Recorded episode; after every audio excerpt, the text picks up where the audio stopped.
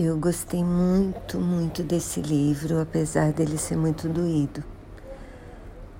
O Meninos Malabares conta a história não só de meninos que fazem malabares nos faróis, mas também dos meninos que pedem esmola, dos meninos que trabalham na roça, dos meninos que ajudam na feira,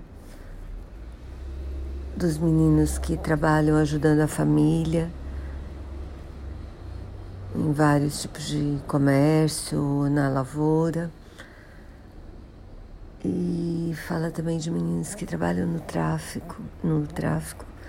Falam de meninos que foram resgatados do trabalho infantil porque o serviço social conseguiu que, que as mães participassem de um programa de renda familiar e liberassem os filhos para estudar e brincar só. O livro tem fotografias lindas que somam muito ao livro. São crianças sem rosto para não expor, mas que tem muito, muito a ver com o que os capítulos estão contando para gente. Eu super recomendo, adorei.